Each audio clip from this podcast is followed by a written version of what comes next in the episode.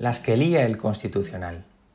Ha desnudado a Sánchez para vestirle de presidente sin palabra y sin ley. A Sánchez. Una, dos, tres y las que pueden quedar. Y ha desnudado a los alcaldes, a todos, para vestirles de pedigüeños con bastón de mando. Pedigüeños de tu dinero, ciudadano, para mayor gloria de la gestión de lo público, que en una socialdemocracia necrosada a izquierda y a derecha es lo mismo que decir lo sagrado. Hasta hace unos días, ser alcalde podía ser un orgullo, un privilegio, una vocación de servicio, eso y mucho más. Cuanto más inconexa la realidad del término, mejor. Pero el Constitucional, haciendo justicia, ha convertido la muchas veces eterna profesión en un estado de shock. Los presupuestos valen ya tanto como las previsiones de crecimiento del gobierno tanto como el afecto de Sánchez a las víctimas del terrorismo, tanto como la firme defensa del PP de sus valores fundacionales, tanto como el pecho descubierto de Abascal a los fondos europeos bajo el manto de Sánchez, tanto como el comunismo de la conocida como médica y madre, tanto como el disfraz de lobo con voz de cordera de la vicepresidenta ante las autoridades.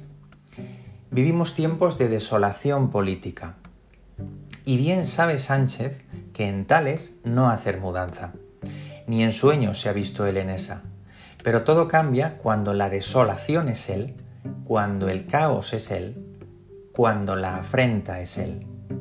Sánchez quería ser todo en esta vida, ahora todo menos alcalde, porque gracias al Constitucional, ser alcalde es ser amante de los impuestos incluso de los injustos.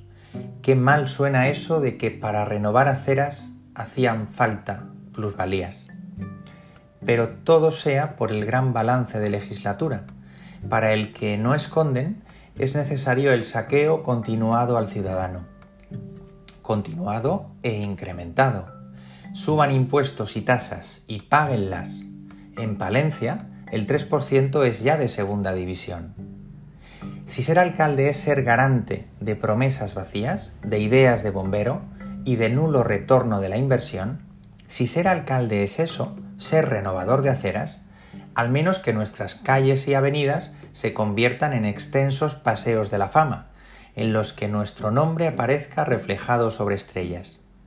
Porque el mérito es nuestro, que soportamos lo insoportable, mientras nuestros representantes institucionales salen cada mañana a hacerse la foto.